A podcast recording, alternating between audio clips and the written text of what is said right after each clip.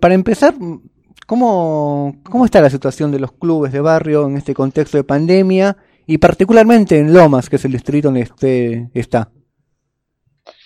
Mira, bueno, en primer lugar tenés todo la órbita ¿no? de los clubes. Por un lado tenés los clubes que durante esta pandemia, eh, si no lo eran aún, se han transformado en, comedores, en merenderos donde se entregan viandas y demás. Muchos ya lo eran, muchos surgió a partir del difícil momento que hay en los barrios a partir de este año. Y por otro lado tenés el, grupo de clubes que, además tienen los grandes inconvenientes con eh, las tarifas, con los servicios, aquellos que tienen empleados con los sueldos de los empleados, eh, este parate de, de ser una de las actividades que por el momento no se ha abierto de ningún modo, eh, hace que la situación sea difícil. Quienes venían en una situación difícil después de estos cuatro años tan nefastos de, tarifazos y de, una política que miró totalmente para otro lado respecto de los clubes y el deporte, se recrudeció. Y quien tenía la fortuna de, más o menos venirla sorteando, eh, hoy está con los problemas que implican un club cerrado siete, ocho meses. Bien, y hace poco bueno salió una buena, una buena noticia que es la ley de asociaciones civiles, ¿no? que viene a beneficiar en buena parte a los clubes de barrio. ¿Qué, cuéntenos un poquito de qué se trata esa ley y en qué aspecto lo beneficia a los clubes de barrio. Sí, la ley, la, realidad es que, bueno, va a ser una, una gran ayuda para todos los clubes de barrio. Estamos esperando la reglamentación. Eh, tiene muchísimos puntos positivos. Algunos puntos sobresalientes son eh, la simplificación en la constitución de, las instituciones para estar conforme a personería jurídica, la amnistía administrativa eh, y la condonación de deuda documental, aquellas que la tuvieran, todo sujeto a la reglamentación, pero, pero como principio rector, eh, las eximiciones de impuestos que van a venir sencillamente a correlato de estar en persona jurídica con todo lo que tenga que ver, por ejemplo, con ARBA, con ingresos brutos, con el impuesto inmobiliario, y durante el aislamiento con una cláusula transitoria, pero muy importante como es la tarifa cero o la tarifa según consumo real, hay dos variables, eh, en los servicios. Eh, entonces, con toda la simplificación para acomodar la documentación de quienes ya existen y para registrarse que no, están, más las exhibiciones, más los que tiene que ver con la tarifa, es una ley que cuando en, brevísimo sea aplicable con la reglamentación, va a cambiar el día a día, va a generar mucha demanda de las asociaciones civiles, pero esa demanda positiva de, de que hoy verdaderamente se estén creando el escenario para que estar a regla y estar con los papeles y estar correctamente no sea imposible y sobre todo no sea costoso. Esta es, eh, buenos días, Maite aquí te saluda. ¿Cómo estás? Buenos días. Em, esta es una ley que vienen peleando hace un montón de años, ¿no? O, pues, o más que nada la reglamentación. La, ley, en, en, realidad esta es la ley de provincia de Buenos Aires, la que está pendiente es la reglamentación de la ley del año 2015, que la Unión tuvo tantísimo que ver en su sanción por unanimidad. Esa es la reglamentación de ley de clubes de barrio y de pueblo, que es nacional. En este caso, la ley de asociaciones civiles es de la provincia de Buenos Aires, el autor es Facundo Tinianelli, pero obviamente que, viene a colación de, un montón de demandas históricas de las asociaciones civiles, eh, que si bien le debemos todo nuestro reconocimiento al, compañero que la escribió, la militó, hizo toda la fuerza para que salga, obviamente recoge las inquietudes que en nuestro caso desde la Unión, pero de tantas federaciones y ligas se han hecho sobre la realidad de los clubes, porque la realidad es lo mismo. Papeles imposibles, trámites de imposible cumplimiento, tarifas que nos matan la cabeza. Entonces Facundo lo que hizo fue eh, recoger todas esas demandas que las asociaciones, y en nuestro caso, reitero, la Unión venía haciendo, y plasmarlo en una ley que es sencilla, que es maravillosa, que es aplicable, eh, y pelear durante dos meses duros eh, en, la legislatura de la provincia de Buenos Aires para que salga, especialmente con la fuerza que hubo, hacer, que hubo que hacer en el Senado, donde el oficialismo es, es minoría, eh, y tenemos que recordar que en diputados la ley salió, pero el bloque de Juntos por el Cambio se abstuvo. hubo mucho trabajo y ahí cobró muchísima fuerza toda la militancia que hicieron las asociaciones civiles para que el Senado no le quede otra alternativa más que sancionarla eh, por, por la presión, la fuerza y, y cómo los clubes esos dos meses de, de, debate legislativo se la pusieron al hombro para que los senadores de Juntos por el Cambio tengan que acompañarla. Bien, entonces nos ubicamos en algo más mm, local o provincial y quería preguntarte en ese ámbito eh, sobre la reunión que tuvieron con Martín Insaurralde en estos días, creo que la semana pasada, si no me equivoco, y demás funcionarios del gobierno que eh, entiendo que estaban articulando más acciones entre los clubes, va la Unión y el Estado. Ay, se te entrecortó todo, no, no logré escuchar. Eh, ¿Ahora me escuchas mejor? A ver, ahí sí. Bien, te quería preguntar eh, sobre la reunión que tuvieron con Martín Insaurralde eh, y articularon eh, varias acciones entre la Unión y el Estado, que también estuvieron presentes varios funcionarios. Ay, te escucho muy mal. me estoy moviendo, pero te escucho muy mal.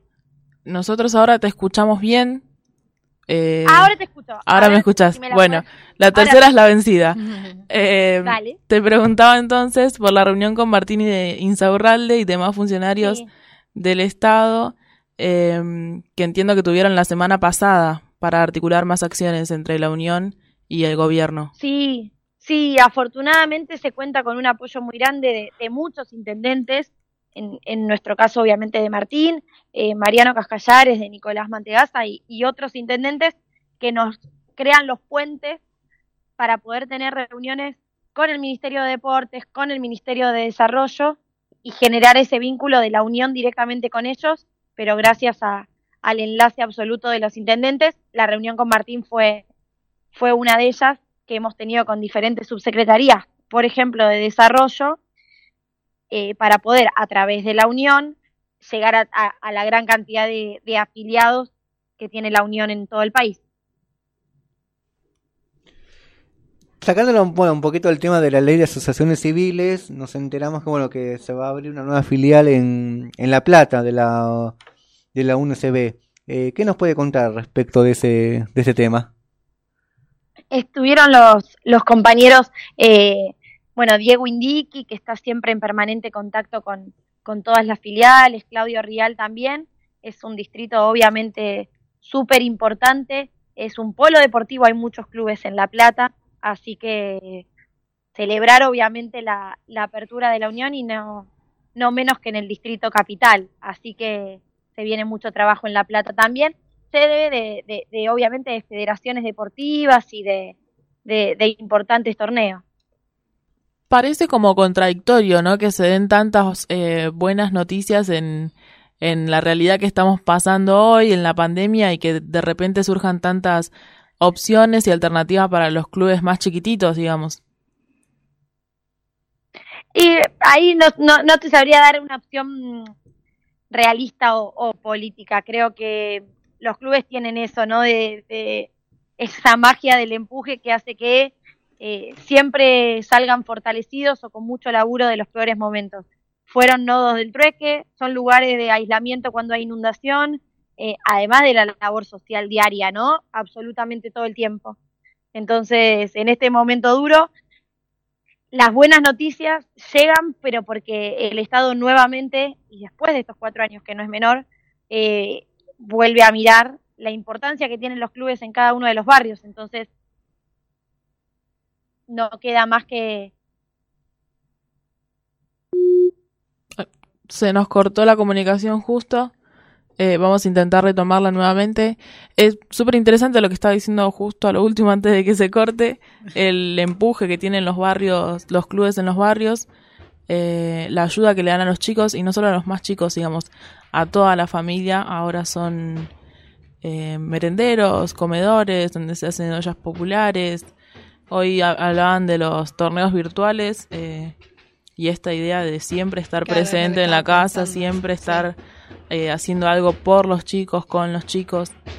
Me hacía acordar a, antes de, cortar la radio, antes de que empiece la pandemia o por lo menos la cuarentena acá, hablábamos con uno de los funcionarios que es miembro creo que era Diego Ndiki, si no me equivoco, y decía que, que un chico en un club es un chico que no está en la calle y, y que está fuera de un montón de peligros, un montón de riesgos, un montón de realidades totalmente distintas y que podría terminar en, no sé, cualquier cosa, eh, menos en lo que es un club o en una familia, digamos.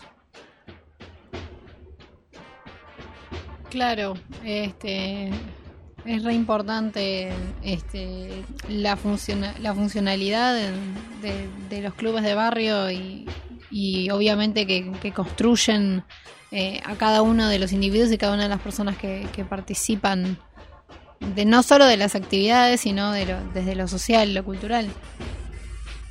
Ahí pudimos retomar la comunicación. Sí, Marina, ¿nos escuchás? Ahí te escucho bien. Buenísimo. Eh, nos contabas eh, del empuje que tienen los barrios, en, los clubes de barrio, en, en, los barrios, digamos, valga la redundancia. Claro, claro, en realidad es, eh, vos me hablabas de lo paradójico de, las buenas noticias y en realidad, primero que no tenemos que, dejar de ver que las noticias vienen de la mano de, del gobierno provincial, del gobierno nacional, porque el apoyo local estuvo siempre, que en los últimos cuatro años fue esquivo, eh, ni siquiera tenía ministerio y de la Secretaría pasamos a ser agencia a nivel nacional. Con lo cual, en realidad, las buenas noticias vienen porque es lo que debería pasar siempre para considerar y poner en valor al sector, ¿no? siempre el Estado debería tener como prioridad los clubes y dar estas herramientas. Lo que sucede es que venimos de cuatro años que no, no pasaba. Entonces, parecen buenas noticias, pero en realidad es el rol debido que tiene que tener y la vinculación el Estado con las organizaciones. Y por otra parte es poner en valor que, en los peores momentos, en todos los barrios lo que hay es un club y es el que se pone la, el laburo al hombro y es el nexo con, con el gobierno en principio local y obviamente a través de los municipios provincial y nacional. Entonces, eh, más, más allá de lo paradójico, como vos mencionabas, yo lo que creo que es un reconocimiento debido, pero visible, algo que sucede absolutamente siempre, que es que a los clubes no hay etapa ni gobierno que los pare, siempre con más o menos herramientas le dan para adelante. Afortunadamente ahora tenemos gobiernos que, que los ponen en valor y hacen que la labor sea mucho más sencilla en el día a día. Y aparte de, la nueva filial de La Plata, ¿tienen pensado o, proyectado abrir otras filiales en otros puntos del país o de la provincia a futuro? Sí, sí, obviamente la, la intención siempre es que la unión sea lo más grande posible. Se han contactado de, de algunos distritos del interior de la provincia, por ejemplo San Andrés de Giles y, y varias localidades vecinas. Eh, la intención es que todos los clubes del país estén en la unión. Eh, puede sonar utópico, pero, pero vamos hacia eso. Marina, ¿y qué actividades están retomando de a poco en los clubes? Más allá de, obviamente, que hablábamos recién, el tema de los comedores y, lo que son las ayudas escolares. Y en realidad eh, eso va sujeto al protocolo de cada provincia. En provincia de Buenos Aires eh, se ha comenzado con lo que es práctica deportiva individual y al aire libre. Eh, así que, bueno, algunos deportes han retomado, pero todavía creo que eso no, no está cerca de decir que los clubes están abiertos. Hay, hay pocas excepciones que están autorizadas y también hay que entender que, más allá de la difícil situación, nosotros no tenemos que convencer al Estado que nos permita abrir. Nosotros tenemos que abrir cuando la situación sanitaria lo amerite. Yo soy dirigente de un club. A mí nada me gustaría más que mi club esté abierto. Claro. Pero no por convencer los que me dejen y poner en riesgo la salud de todo el barrio de todos los socios y de toda la sociedad. Entonces tenemos que ser pacientes y más allá de que nos desborden las ganas de abrir, eh, hacerlo cuando nos autoricen porque la situación sanitaria lo da y no querer buscarle la vuelta al protocolo, del protocolo, del protocolo y que nos gane las ganas de abrir ante la responsabilidad que tenemos de, cuidar la salud de todos. Uno de los dilemas con lo que vos estás justamente eh, diciendo es el tema de la apertura del fútbol 5, ¿no? Sí, la realidad es que entendemos todos la situación y toda la situación de, los clubes, de las canchas, sobre todo de, cuando se conjuga, ¿no? Una asociación civil como puede ser un club que no tiene lucro, pero también las canchas de fútbol 5, los natatorios, los gimnasios de musculación, que muchas veces son emprendimientos privados eh, que alquilan, que tienen sus gastos, tienen sus costos. Eso es completamente entendible. Ahora, hacerlo sin autorización de, de las autoridades de salud, que hace seis, siete meses que no duermen, que cuentan fallecidos, que se están eh, desviviendo por, por encontrar el modo de cuidarnos a todos y a todas, al menos a mí me parece una irresponsabilidad sanitaria. Eh, todos tenemos que buscar que los clubes abran, pero porque puedan abrir, no porque convenzamos a las autoridades. Eh, quería correrme un poco de, la unión eh, de los clubes, no tanto de los clubes, pero sí de todo este tema más que nada político, y preguntarte por vos, ¿qué te llevó a ser parte de la Unión Nacional de Clubes? no solo parte, sino presidenta, dirigente de un club, que el rol de la mujer eh, capaz en los clubes no está tan visto. no sabemos de muchas mujeres que sean presidentas de un club y, y nada, em, realmente me sorprendió eso y quería preguntarte si, si siempre lo quisiste, si siempre estuviste presente en los clubes, si la vida te llevó a... Mira, em, primero, bueno, es otra de las cosas que hablábamos de la ley hace un rato. La ley prevé la paridad en las comisiones directivas. Así que eso, eso, eso va a empezar a cambiar porque es cierto que yo no sé si es que no había mujeres en los clubes o que históricamente los lugares que se les daban eran los lugares más eh, eh, femeninos, por feminizados, por decirlo de alguna manera, eh, y no en la toma de decisiones de las instituciones. En mi caso, yo soy presidenta de un club hace 12 años. y afortunadamente en Lomas hay muchos clubes con, con mujeres al, al frente pero es un espacio que se han ido ganando. Eh, por eso es tan importante que la ley lo prevea. La Unión es una institución con 13 años de, trayectoria. Eh, para mí es un orgullo, obviamente, estar ahí y le agradezco la generosidad de los compañeros, especialmente de Claudio y, de todos los compañeros que han estado tantos años. Eh, había participado de muchas actividades en Lomas y de diferentes iniciativas que, tuvieron con, con mi club y es una, una pasión personal eh, los clubes, así que feliz de poder estar ahí. ¿Y cómo arrancaste tu vínculo con Club Defensores de Banfield? Yo crecí en el club, vivía ahí adentro y hace 14 años el club tenía fecha de quiebra. Yo tenía 22, años y con el grupo de, amigos míos de, toda la vida del club, eh, nos enteramos de esta situación y empezamos a hacer actividades para reunir fondos y en ese momento dárselos a la comisión directiva. Nada, porque había que evitar la quiebra del club. Claro. Eh, empezamos a hacerlo, hacerlo, hacerlo, hasta que en un momento se nos ocurrió preguntarle a la comisión directiva qué se hacía con esos fondos o cómo estaba la situación. Eh, la comisión directiva decidió dar un paso al costado eh, y de repente quedamos un grupo de jóvenes eh, de veintipico de años a cargo del club con seis meses de quiebra por delante, con seis meses de margen para que no quiebre el club. En ese momento el club tenía 300 socios, que puede ser un número importante, pero el club tiene mucha mucha estructura porque ha sido ha tenido muchas donaciones de los vecinos y no, no se alcanzaban a pagar, pero ni, ni la luz, ni el agua. Empezamos a hacer actividades para acercar de nuevo al barrio, al club, para atraer a los socios que se habían ido, para que el club vuelva a estar lleno de gente. Logramos frenar la quiebra, que era lo más importante, eh, siempre contando con la ayuda del municipio de Loma. Eh, y fuimos sumando actividades, el club prácticamente no tenía actividades sumando disciplina deportiva, sumando actividades culturales, eh, actividades para todo tipo de, los vecinos. Y bueno, finalmente, más allá de frenar la quiebra, logramos crecer, logramos hacer obras en el club y llegar a tener de 300 3.000 socios. Perdón, pero todo esto con 23, 24 años, digo, sacando cuentas. 24 años tenías cuando fuiste presidenta del club. Sí. sí. Eh, parece, ahora ya sé, bueno, tengo 36, pero sí, era joven y era mujer, lo cual hizo que todo sea un poco más difícil, eh, pero estábamos convencidos que eh, el club que en ese momento tenía 80 años, ahora tiene 92, no podía, no podía cerrar de ninguna manera. yo me había criado ahí adentro, amo a ese club y, y no, no, no lo podíamos permitir o al menos lo teníamos que intentar.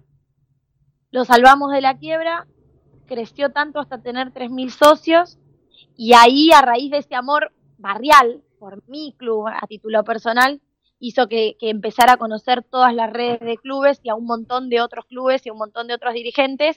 Eh, y ahí ya eh, me, me, me, me, enamoré de la causa de los clubes ya generalmente y no por, por mis colores, digamos. Y, y, esa red y, y, amar a los clubes de barrio por la función que tienen eh, a través de, de la primera iniciativa que fue que nos cerrara el que yo participaba desde chica. ¿Y cuál es la iniciativa de ahora del club? Y el club tiene ahora eh, muchos desafíos con el crecimiento. Hay algunas disciplinas, tiene actividades que son recreativas puramente, pero eh, hay, hay disciplinas que han crecido mucho en nivel competitivo como el vóley. Eh, nos habían desafiliado por no poder pagar la federación.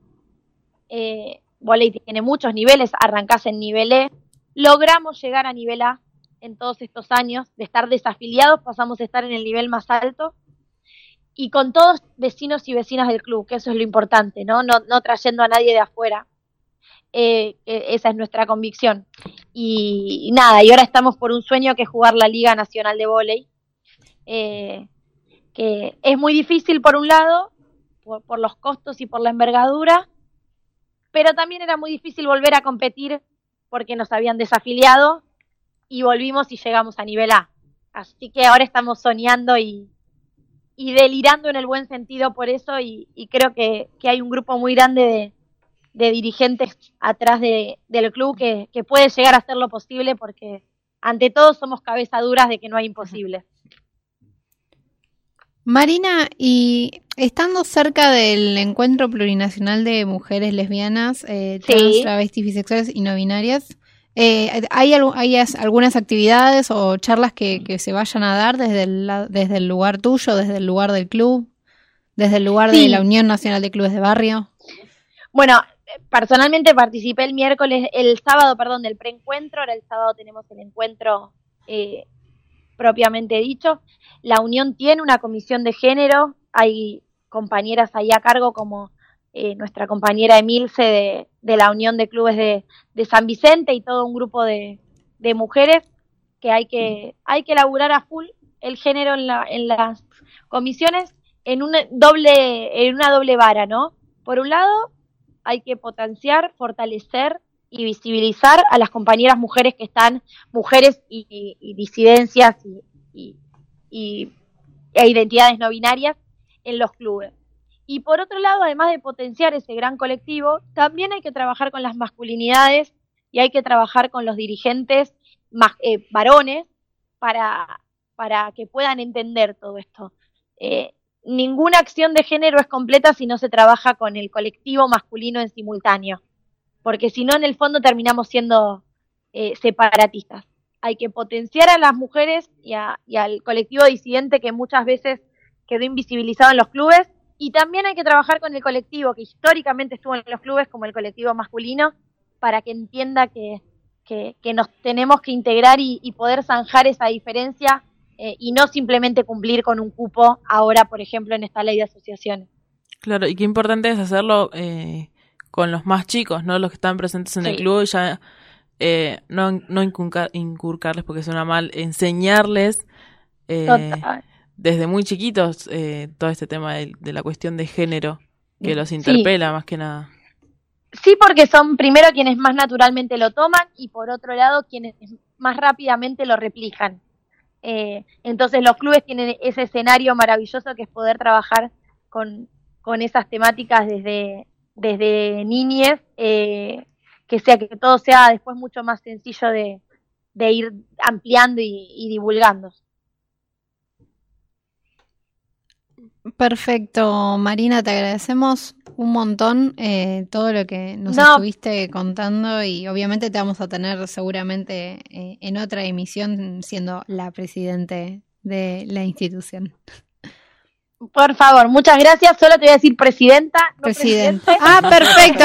Me alegro, me alegro que me, que me corrijas porque yo quería decir presidente y acá me dijeron que mejor no. No, no, no, no. Te, te lo digo yo, te lo digo yo. Perfecto. Y gracias. La verdad es que, que todas las actividades que sean para, para difundir a los clubes y para, para acercar a la comunidad de los clubes son maravillosas. Así que al contrario, yo les agradezco a ustedes. Que tengas un re lindo día, Marina. Muchas gracias.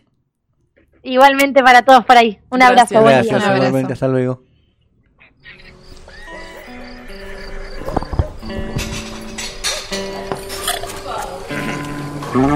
puedo de Troya volver. Luego de años faltar, no encontrar a mi mujer, ni hijo con quien llorar. Pero hay algo